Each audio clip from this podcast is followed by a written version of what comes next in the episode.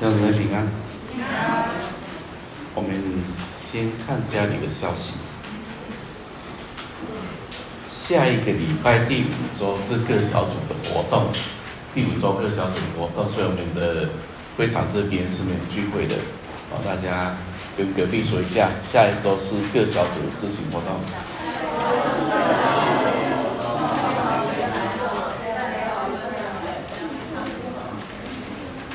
好。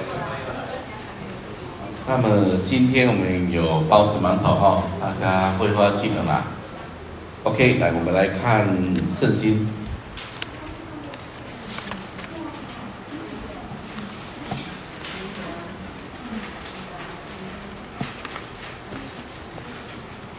马可福音的第九章十四到二十九节，周报上面到二十五节，好，那我们读到二十五，剩下四节我会用读的。那九章十四节，我们用起义的吗？是否读一节？弟兄姊妹读一节。好，马可福音的第九章十四节，耶稣到了门徒那里，看见有许多人围着他们，又有文士和他们辩论。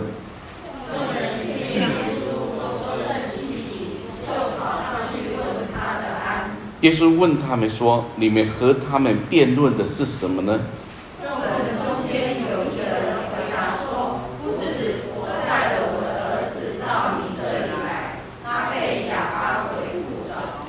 无论在哪里，鬼捉弄他，把他摔倒，他就口中流沫，咬牙切齿，身体枯干。我请过你的门徒把鬼赶出去，他们却是不能。耶稣说：“唉，不信的世代，我在你们这里要到几时呢？我忍耐你们要到几时呢？把他带到我这里来吧。”他们就带着他来，他一见耶稣。鬼便叫他重重的抽风，倒在地上，翻来覆去，口中流沫。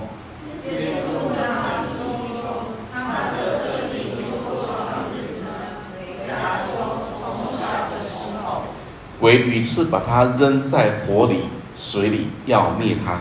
你若能做什么，求你怜悯我们，帮助我们。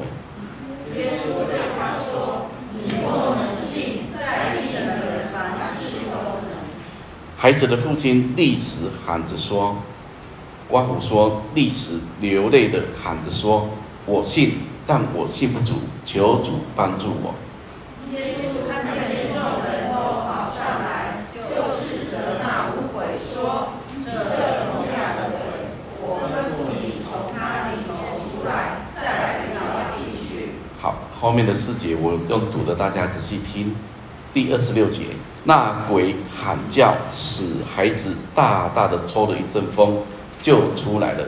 孩子好像死了一般，以致众人多半说他是死的。但耶稣拉着他的手扶他起来，他就站起来。耶稣进了屋子，门徒就暗暗地问他说：“我们为什么不能赶出他去呢？”耶稣说：“非用祷告。”寡妇古卷有禁食两个字，非用祷告禁食这一类的鬼总不能出来。我们来祷告，天父，我们感谢你。这一类的鬼有许多生命中很深的瑕疵，很难的困扰问题。主，你给我们一条路，通向你的道路，一条。透过进食祷告的寻求，让你来做主，让你来掌权，让你来解决。愿今早再透过我们讲台的信息，开我们的耳朵、心灵，总叫我们遇着你自己。不管多深多难的问题，在你没有难成的事。愿圣灵把我们带进这永恒的内室中。我们张扬你，仰望你，认定你，听我们的祷告，奉耶稣基督的名，阿门。大家想一个问题：我们生命中有没有遇过这一类的事？他在困扰我们，这一类的鬼，他在辖制我们。这一类的困难一直都没有办法绊动他。我们如果靠近许多家庭，都会知道，家家有本难念的经，只是大的跟小的而已。那么在靠近人的时候，我们也发现人人中都有需要，人人都有软弱，只是大软弱跟小软弱而已。但是这并不影响一个圣徒的祷告跟追求。阿门。这并不影响你跟神的亲近。我们必须承认，有许多类的问题，它需要很充足的时间，因为它所造成的这个现象跟伤害是一个长期的。所以，当我们认识神的那一天起，我们要像诗歌一样，在所行的事上认定他。当你认定他的时候，你会慢慢明白神的心意。很多人都会问，到底什么旨意在哪里呢？我们都没办法一一回答，因为每个状况跟需要都不尽相同。但我们知道有一个得胜的秘诀是认定他。那么你怎么认定他的呢？其实最简单的道路就是你的心中一直寻求神。你是向神呼求的，你是祷告的，你会在你的习惯中很本能的主啊，我该怎么办？主啊，这事情这么难，我怎么处理呢？主啊，我应该怎么样来回应他呢？这是一个本能，这是一个祷告，这是一个禁食。禁食祷告，它可以解决是所有的问题。这一类的鬼，主耶稣也没有说到底是哪一类。但是我们知道，总有一类是人的手办不动的，但是神可以做到的。那么，透过了进食祷告，不再为自己肉身有所安排，也不再是为自己欲望有所追求，而是祷告的人、进食的人，他很愿意的把他的生命放在主的脚前，让神来说话，让圣灵来运行，让真理来光照。那他会慢慢发现，问题就算没解决，你的心被保守住了。阿门。就像礼拜三哦，传道在带查经聚会，那其中有一个姊妹的一一句话，我我没有记错，大概是这么说的，就是我们祷告，在祷告中让神来保护我们。这句话是是让我很感动，也很触动的。我们是祷告是让神来保护我们的。我们是在祷告中来认识神更深的心意的。我们在祷告中来倾听神要跟我们说什么。马太福音里面告诉我们，有些时候我们必须做关上门，进到内室，然后父必在暗中察看，暗中察看他正在看着每个人的心，然后他说时间到了会报答。他并没有说问题可以解决，但是他说他可以查看，而且时间到了他会报答。怎么报答的呢？总是会用你跟我可以明白的方式来报答你，或者这个祷告成就了某些事情，或者祷告没有成就某些事，可是你的心转变了，或者是你的心转变了，问题也解决了。但是这个权利在谁身上？在祷告的人身上，在一个人。他的内心中认定神的时候，神来成就这些事情的。阿门。这个被鬼附的，这里面特别说那是哑巴鬼。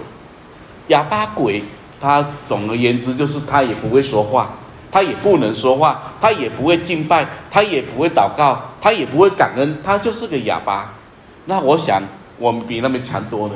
哪怕你只是心中一个默祷，主啊，救我。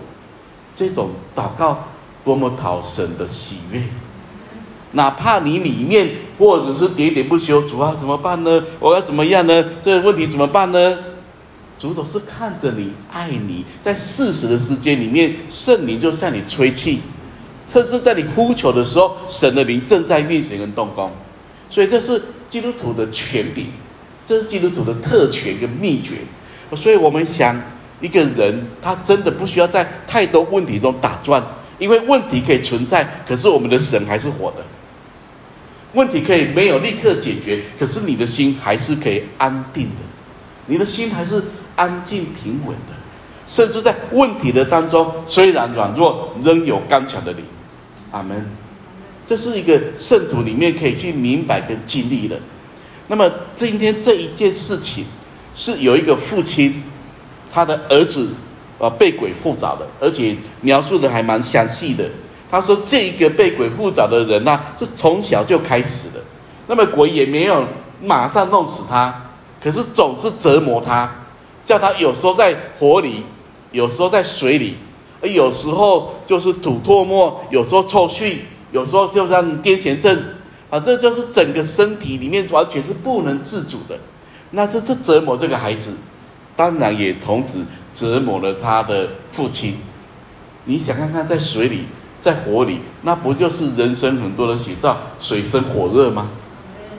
那我们去看一看，也会发现，其实很多人都是他的生活其实可以很好的，可是他把他搞得自己像火炉一样，搞得自己在说淹死一样。人生有很多时候离开神，其实就是水深火热的情况。如果离开神，人还能够活得很好，那你真的误会了。那这表示说，你里面圣灵并不发动的，神并没有为你做见证。特别是已经蒙过主恩的人，在希伯来书里面说，尝过主恩滋味的人，绝是来自全能的人，在圣灵光照中的人，这样的人应该有特别的权柄的，在任何的情况中，神仍可以在你心中。掌权，阿门。所以想看看一个圣徒，一个信主的人，他不应该是水深火热，他应该是充满荣光。他应该是虽然有问题，我认定他；虽然没有立刻解决，我荣耀他；虽然很多事情不照我的剧本，但是我相信我这一路上面，我终身的事在耶和华的手中。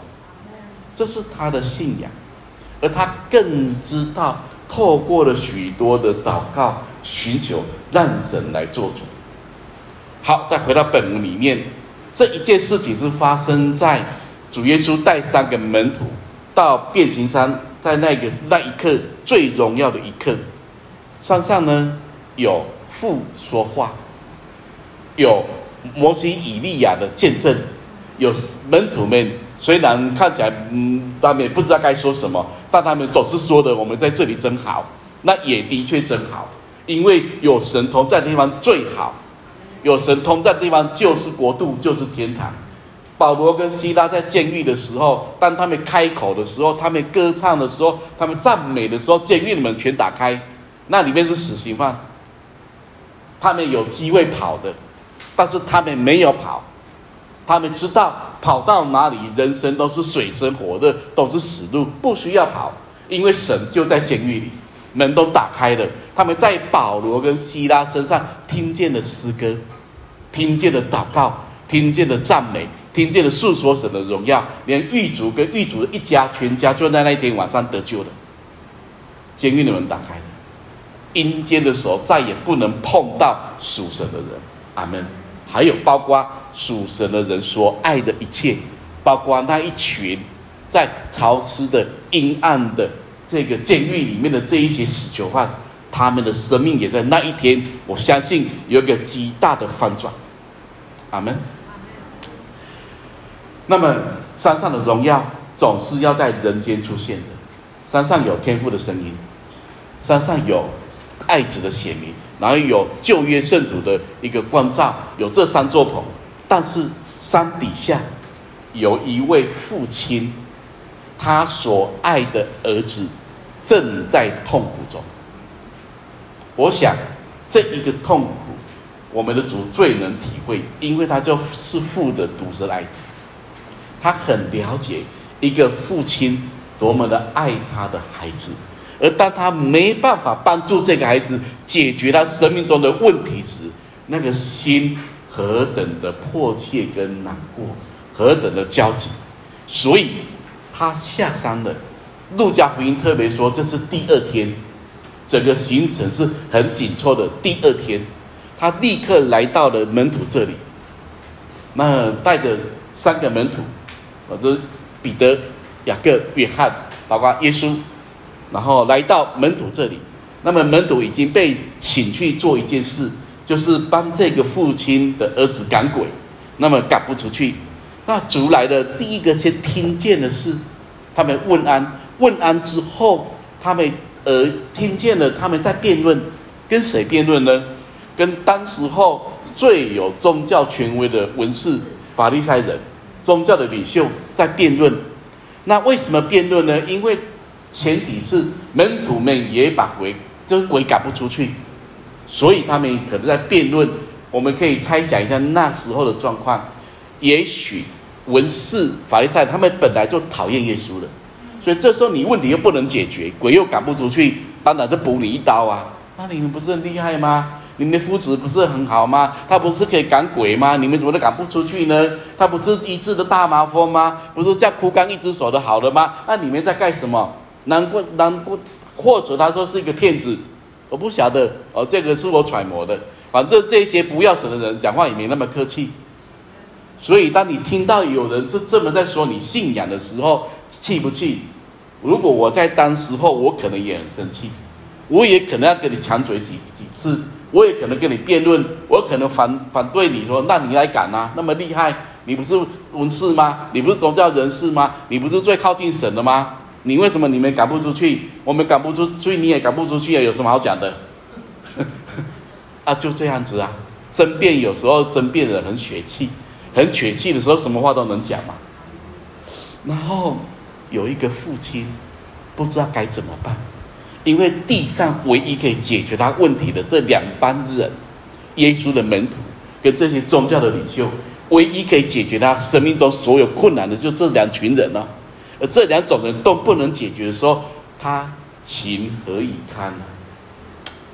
怎么办？他也不能进去说你不对，或他不对呀。那他的儿子还在痛苦诶，他那个父亲的心还在里面非常的焦急呀。结果门徒还在跟人家辩论，你辩赢了，他也不会更好啊；辩赢了，鬼也不会服你呀、啊。从来没有辩论可以把鬼赶出去的，也不会从来有辩论可以把真理讲得清楚的，不是哦。所以这时候他们在辩论的时候，然后耶稣来了，耶稣来了也没有责备他们，因为这时候责备他们也不是这个时候了，要要要修理，要关起门来再说。然后有一个人就回答说：“啊，夫子，我带了我的儿子到你这里来，他被哑巴鬼附着，然后无论在什么地方，他描述得很清楚的啊，鬼捉弄他，把他摔倒，口中流沫，咬牙切齿，身体枯干。那这个就是标准的鬼附的现象。口中流沫，当然，另外福音书说他是癫痫症，但是癫痫症的根源是鬼附，有些癫痫症不是，但是这个是。”就是鬼霸占他的身体，挟制他的身体，然后在里面极尽所能的折磨他。弟兄姊妹，折磨的是这个孩子，只是痛苦的是他们全家。很多时候不要不要误会，只有一个人在受苦。你一个人受苦是一个家庭在受苦。你家人有人生病，有人鬼附，绝对你是他的家人，你一定要承担某些责任。你爱他，你想帮助他又无力的时候，全家都是乌云惨淡的。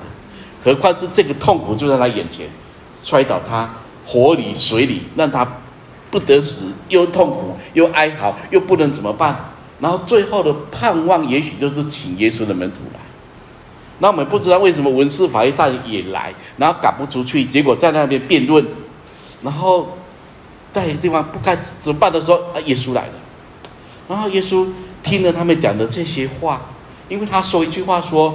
我请过你的门徒把鬼赶出去，他们确实不能。我是不知道这句话有没有埋怨的感觉。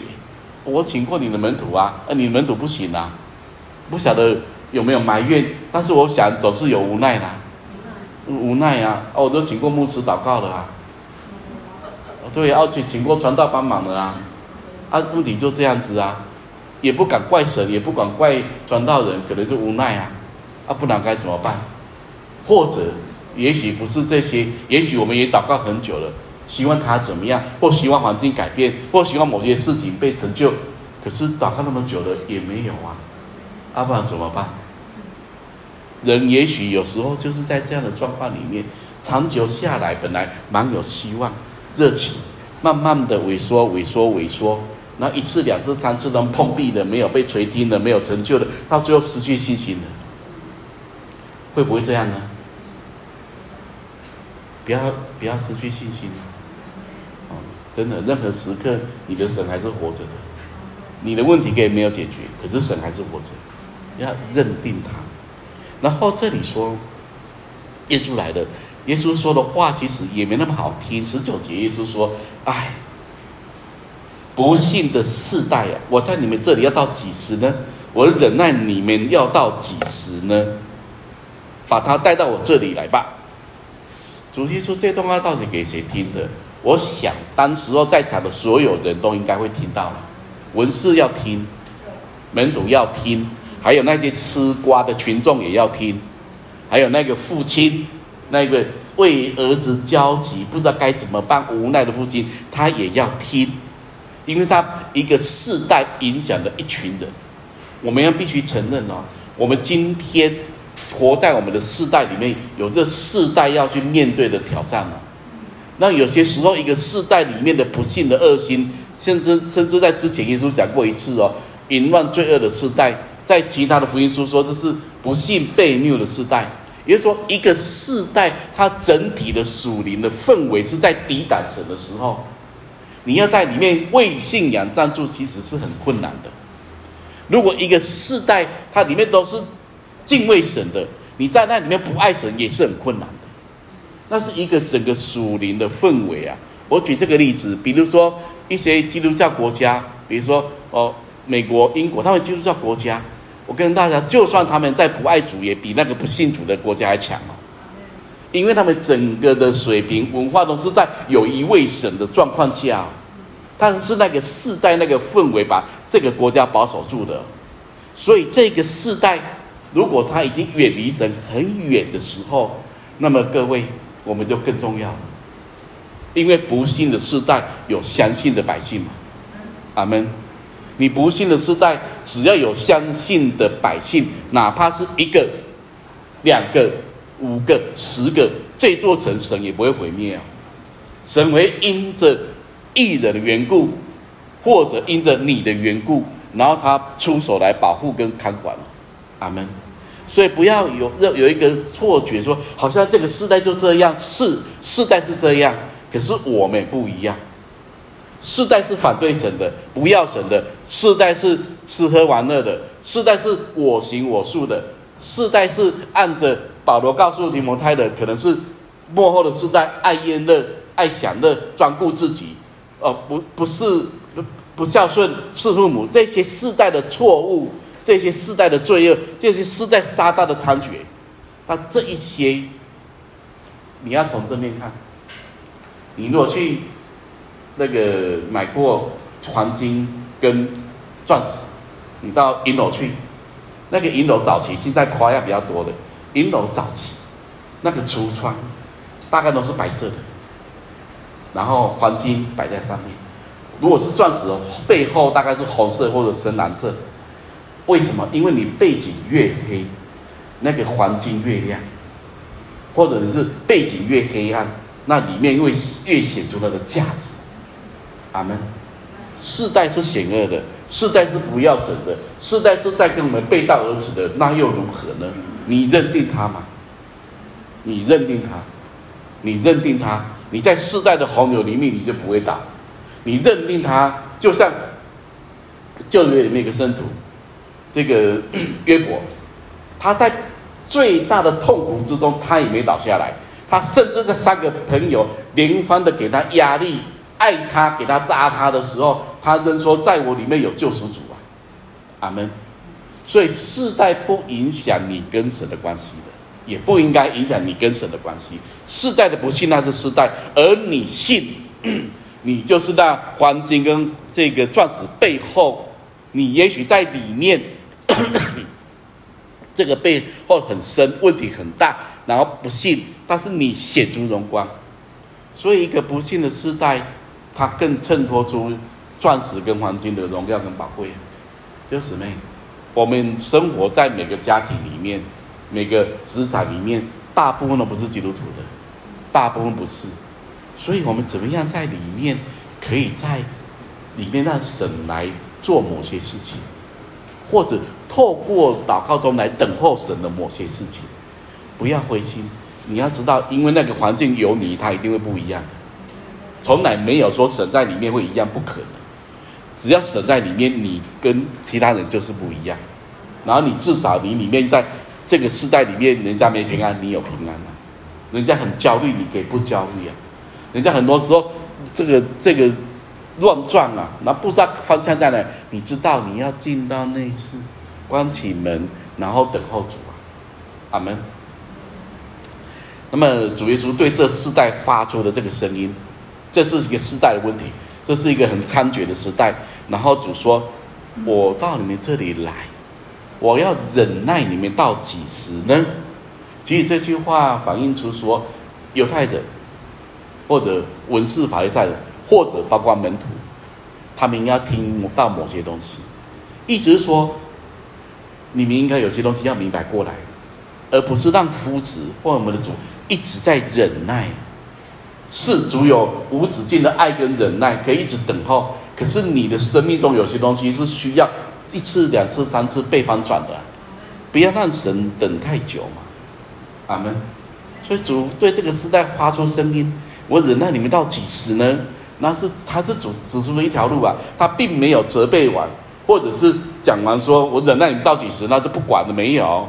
我这个要特别强调。当你要责备一个人的时候，你要去劝勉一个人讲话很重的时候，你最后要留给他一条路啊！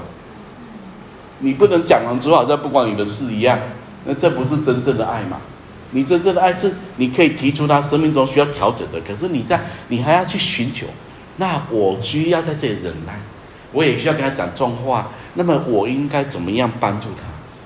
或者我应该在这里面有怎么样寻求神的心意？所以主耶稣责备完这个世代，那讲这个世代不信悖谬，然后主耶稣讲出一条路，把他带到我这里来吧。总是给人一条路啊，一条跟主相遇的道路，把他带到我这里来吧。再回头先想，门徒们至少有九个门徒，他们赶不出去。那这之前，主耶稣曾差他们出去传道，他们有。有出去传过道，也赶过鬼。那时候回来，大家高兴的不得了啊！他们说：“主啊，我们应着你的名，鬼都服了我们，欢欢喜喜的哦。”那个时候，他们里面充满荣耀权柄，然后他们也觉得很惊讶。我只是奉耶稣的名，哎，这问题就解决了。哦，奉耶稣的名，那他就信了。哦，奉耶稣的名，啊这个是问题就没了。这个一个一个阶段啦。早期我们去大陆也是一样啊。说真的。我们去那边哦，很多人都说去那边服侍也不知道该服侍什么，你不要担心，你上去就有话了。有些人上去真的没话啊，从到从到上去从头到尾说啊，耶稣爱你们哦，哈利路亚，阿门。大概一个小时就讲这些，讲了大概超过几百次吧。然后底下的人就感动成一片呢。啊，好久没听过，原来耶稣是爱我的。原来你看你都没有东西，还这么热情。那这是我讲的啦，你没做什么，可是那些人的心都预备好，这很奇妙。让人到耶稣这里来，你就轻省了。你只需要做一件事情，所有的圣徒其实做的事情很简单，你把人带到耶稣这里来，耶稣已经说了，就把他带到我这里来。好，不管多大的问题，带到耶稣这里来，那你回到生活上就是一样啊。呃，但是问题你看见了。你也劝勉了，你也不能做的，那你就跟神祷告，主啊，我应该怎么样等候你？说主啊，我应该怎么让你来做这些事情？然后他们来了，那这个鬼也很厉害哦，他带来的时候啊，他马上就可以发作。呃，二十姐说他们就带着他来，这是第二次的，至少是今天的第二次。哦，第一次门徒赶不出去嘛，那那个地方已经。造成这个孩子身心里的疲惫跟撒旦的参取，那这个鬼呢，一看见耶稣，鬼就叫他重重的抽风，倒在地上翻来覆去，口中流沫。我想这个描述这么细哈，是要告诉我们。鬼知道主，那么鬼已经尽他所能的，鬼很忠心哦，他尽他所能来折磨这个孩子，这是他的工作嘛。哦，他很忠心的折磨他，哪怕看到耶稣，他还是忠于他是鬼。忠于他是撒旦，他就是要弄死你，要弄不死你，也一直要弄你。所以，所以你你想，他他他很忠心的，所以这个过程大家看见的就更紧张了啊。然后有人就问他，耶稣问他，耶稣就问了他父亲，这个孩子这个病多少日子了？然后父亲回答说，从小的时候，然后鬼屡次把他扔在火里、水里要灭他。然后这父亲讲一句话，他说：“你若能做什么，求你怜悯我们，帮助我们。”我想这父亲讲这话还是无奈。你若能做什么，求你怜悯我们，帮助我们，因为他已经请了门徒，然后门徒之前的成绩很好，可是这次很烂，所以门徒没有解决。那么他也不知道耶稣到底能不能解决。你要知道，人家看到基督徒很不行的时候，人家很难去相信我们的福祉是行的，懂这意思吗？人家看到你里面是真的可以的时候，他同样就会很很愿意来依靠这位主的。一个基督徒，他是在彰显基督啊。如果他彰显的基督是埋怨的，人家就不会觉得我们的主有多好。如果他彰显的基督是过不去的，是计较的，是嫉妒的，是纷争的，当然人家就不会觉得你的耶稣哪里比我好。有说骂人，你也骂人，然后说嬉笑的话，你也说嬉笑的话。那没办法焦焦焦虑，你还比我更焦虑。那你跟我说耶稣爱我，那爱成你这个样子，你叫我怎么爱你？叫我怎么爱你的耶稣？所以门徒们其实搞砸了。所以这个父亲他最后讲的这个话是无奈中的无奈。你若能做什么，求你怜悯我们，帮助我们。因为他也不知道该怎么办。那么主耶稣马上跟他说：“二十三节，你若能信，在信的人凡事都能。”那么这里的原文没有“信”这个字，这里的原文的意思是说“你若能”，那这句话没有那么完整，所以这句话有可能是当那个父亲说“你若能做什么，求你怜悯我们，帮助我们”，那么主就顺着他的话，马上跟他说：“你若能，这是你说的话，你若能。”然后主停了一下，在信的人凡事都能，那意思就是说。主不是能不能的问题，那是你信不信的问题。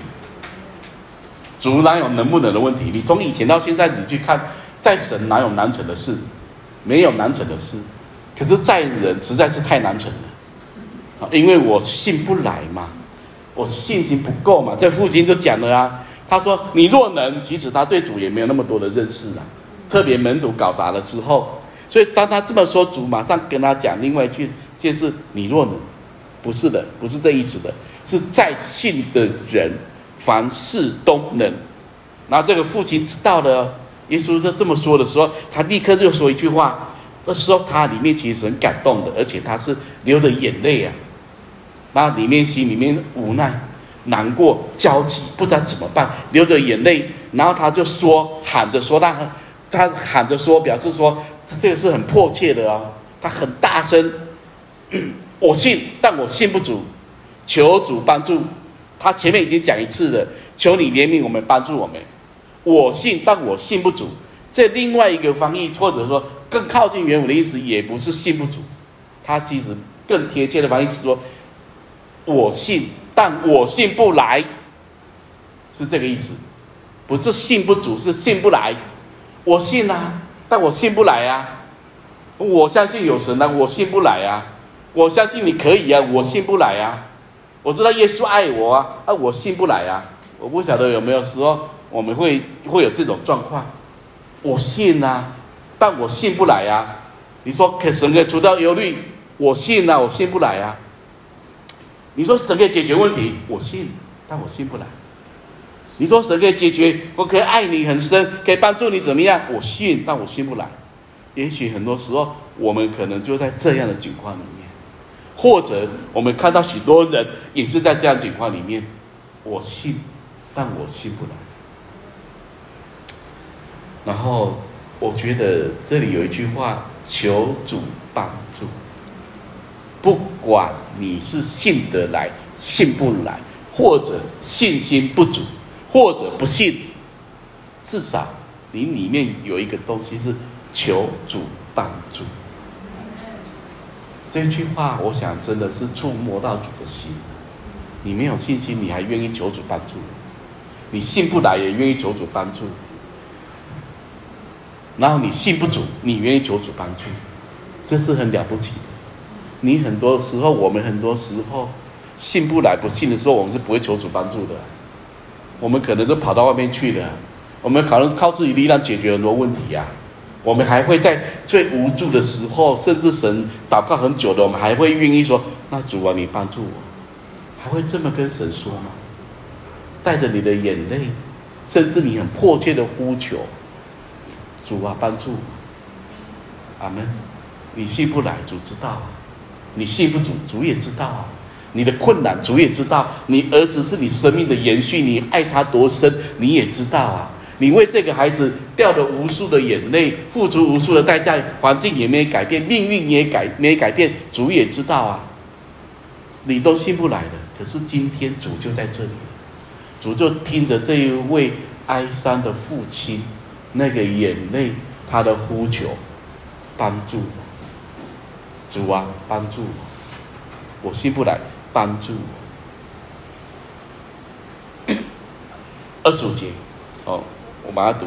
耶稣看见众人都跑上来，就斥责那污鬼，说：“你这聋哑的鬼，我吩咐你从他里头出来，再不要进去。”也就是说，刚才耶稣在跟这个父亲讲话的时候，众人还在比较外围。然后，当这个父亲把孩子又再一次带到主耶稣面前，那个鬼立刻让孩子倒在地上发作起来。那时候众人都还没有涌集上来。那么，当他跟主耶稣对话完了之后，众人看见那孩子状况，可能引起他们的注意，他们也可能觉得稀奇，所以很大的时候大家都要跑过来。那就在这个时候，众人要拥挤过来的时候，然后他们看见了。主耶稣讲的话，斥责那五鬼，然后叫那个鬼出去，再也不要进来。那这个孩子的反应哈，二十六节，那鬼喊叫，使孩子大大的抽了一阵风，说就出来了。好，孩子好像死了一般，以致众人多半说他是死的。我常常觉得，这个众人的力量哦，众人的这些吃瓜的群众。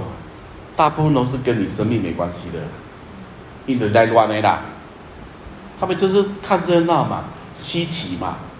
那你讲他们只是看现象，然后做评论啦。哎，这个孩子倒在那边的，哎，你看那么严重，还在那边丢着丢着嘞，然后口吐白沫，啊，那一定是死的。看他都不动的。你想看看，你讲这些话，这些群众，这些五四三二一的，啊，然后耶稣在这里，那父亲还在那里。啊！你就在那边窃窃私语说，那孩子诶，搞不好死了，他是死了。你这个话，那孩子的父亲听他会怎么想？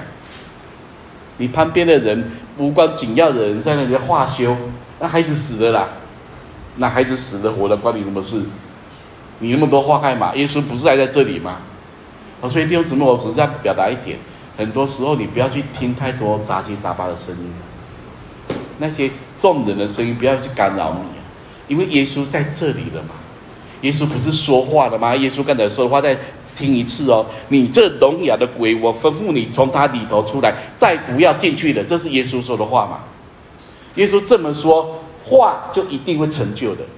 所以这些众人看到过程，然后就会窃窃私语，或者怀疑，或者那边评论，或者那边论断，或者那边有的没的那些声音哦。第一个，我们不要当那些吃瓜的群众。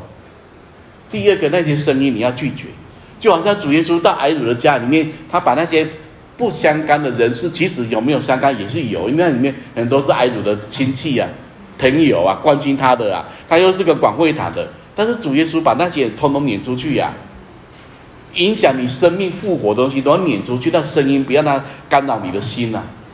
或者说这些声音讲的这些，如果是我当时他父亲的话，我信心又已经不足了嘛。你又讲这些话的话，我跟你讲，我更难过哦。我搞不好你一难过起来，我可能比孩子先死都有可能。对呀、你说孩子躺在不动了，然后你说他死了，所以所以有些东西不要太在意外面人的声音啊，不要求神保守我们的心。我们的应该是多让神的话来影响我们。少让神的少让人的话来干扰我们。阿门。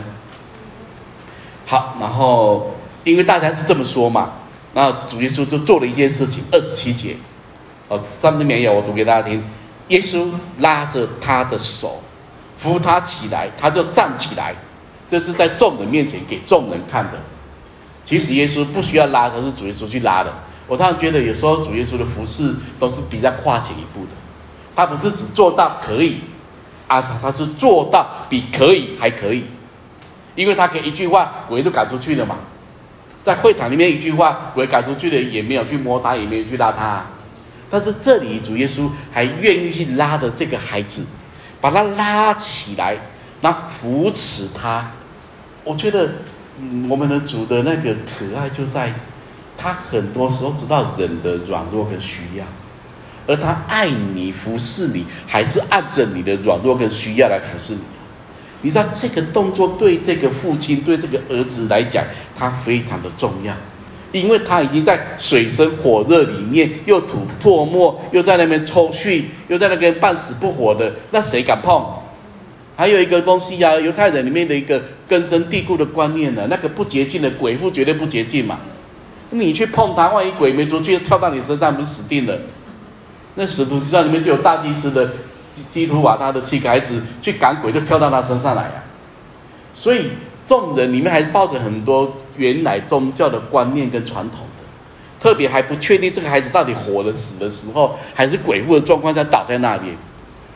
耶稣就用行动，他不止说话，他也行动，让人去明白神在做什么。他的话说：“这个孩子不是死的吧？那鬼再也不要进去。”但是他的行动，他伸出手来去拉他，然后扶他。这个实在是很很贴心的动作啊！我把你拉起来说，我要还要扶着你，那你永远都可以站立的稳。主耶稣不止把话给你，他也伸出手来拉你，也把你扶持起来，那众人都可以看得清楚。然后这个孩子当然按着主说的，鬼已经离开了，疾病已经复原，这是我们的主。很多时候，我们的服侍，或者我们在帮助很多人，我都希望我们在帮助很多人的时候，想一想，除了你说给他话，你的手可以不可以再多伸远一点？就是你是不是可以给他有一点力量，把他扶持起来？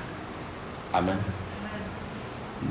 白话一点，就除了你讲给他听以外，你还在想想看，除了讲给他听以外。我还可以为他做一点什么？当你有这样的心的时候，我相信你正在拉他跟扶持他，而神的话自然也会坚定他。还有撒旦魔鬼碰到这样的人，他也会退开。好，然后赶出去了之后呢，可能这一个小阶段结束了，然后耶稣就进到一个房子里面，那门徒这时候来问耶稣，他们总是要弄清楚啊。他们问了一个问题，说：“为什么我们不能赶出他呢？这个鬼为什么赶不出去呢？”那么主耶稣只是很简单的说：“非用祷告，这一类的鬼总不能出来；非用祷告，这一类的鬼总不能出来。”当然，为什么门徒赶不出去？原因很多了。你比较远的来看，他们门路上彼此争论，彼此争论谁大，这些问题都存在。那比较近的来说，他们对那个父亲也没有多少的爱呀、啊。你有爱的话，怎么在文士面前跟他争论？他们很血气嘛，很自以为是啊。第三个，他们这时候主不在他们其中啊。就是一开始耶稣就讲说，耶稣来到门徒这里嘛，主也没在其中，所以你鬼赶不出去，也不是刚刚好而已吗？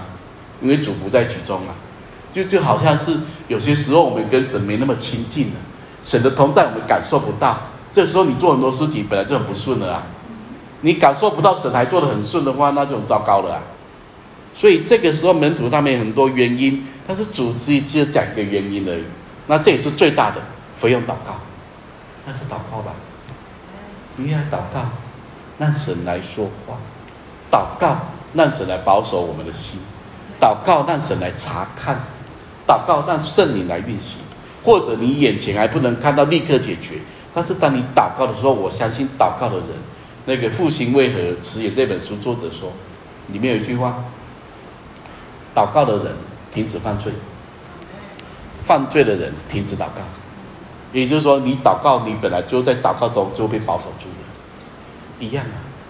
祷告的人或者软弱，他的祷告还是可以通天的。你在软弱之中，你还是有祷告的权柄。我跟他讲啊，那个你再怎么弱，再怎么不行，再怎么不好，你总比世界上没没有神的人还好啊。就是圣经的观念啊，这也应该是圣徒的荣耀跟权柄。那么回来最后这一句话，非用祷告这一类的鬼总不能出来。兄姊妹，或者我们的时代，我们现在所面临的，不是太多是鬼附的现象，但我们也有可能遇到类似的现象，不能解决的问题，应该都还有一些啦。比如你渴望你先生赶快来跟你敬拜神，他是不愿意的。孩子一起进到会堂里面，然后有参与服侍全家，像耶稣一样一样，我们我和我一家必然侍奉神。那好像也等了很久，或者在职场上面希望跟同事再好一点啊，跟老板再好一点啊，或者多一点，但是都没有解决。我再强调一次，这些问题都没解决，并不影响你对主的心。不要把你的眼目放在不能解决的人事物上面，而是眼目透过祷告主啊，我感谢软弱存在，我还是认定问题没解决，我认定我祷告目前也还没有成就某些事，我还是认定。这一类的鬼不能影响祷告的人，这一类的问题不能影响祷告的人。想一想，问自己：你是一个祷告的人吗？这一类的鬼，非用祷告总不能出来。意思是说，你只要祷告，他终要出来；你只要祷告，他总能解决。所以，你是一个祷告的人吗？你愿意在祷告中来寻求？等候，或者像在父亲，哦，我信不主，我信不来，那没关系，你求主帮助，你发出对主的一个呼求，帮助我，这是祷告。你里面甚至有时候被压抑到不能不知道该怎么讲，没关系，你像哈拿一样，在嘴巴喃喃自语，你也是在发出祷告。如果你里面信心讲一点，或者你讲了一大串，那也感谢主，你正在祷告。总之，你的祷告有一天。神会成就你的祷告，总能够让这一类的鬼最坚固的、最黑暗的这个什么什么瑕疵一大堆的这一类的鬼，祷告打破那个权力，这个东西都被打破了。所以圣主的荣耀，一个信主的人都要圣主的荣耀。这个荣耀越过你的软弱，越过你很多的困境没解决，你还是荣耀神的。你还是有祷告的权利的。我们来祷告，天父，我们感谢你，这何等的奇妙！一个父亲的心触动了你的心，这一类的鬼，或者门徒也赶不出去，当你仍在里面放下一条路，到你这里，用祷告走向你的宝座，用祷告带来问题的解决。用祷告来认定我们属于你，用祷告来认定所有的事情是由你来进行。他祷告的权柄放在我们的里头，让我们不只是一个祷告会祷告，我们是一个祷告的人。为我们在座的每一位，我们献上无比的感恩。愿这些话充满在我们心里面，让我们知道这一类的鬼。在祷告当中，他终必消失。这一类的问题，在祷告当中，我们总被保守住。这一类的状况，在祷告当中，你的国度总会降临。把这种认定，这骨子里的信仰，吹进我们的里头。那一次、两次、三次的，在你的话里面得坚定，并知道怎么样来寻求你的心意。听我们说的祷告，奉耶稣基督的名，阿门。好。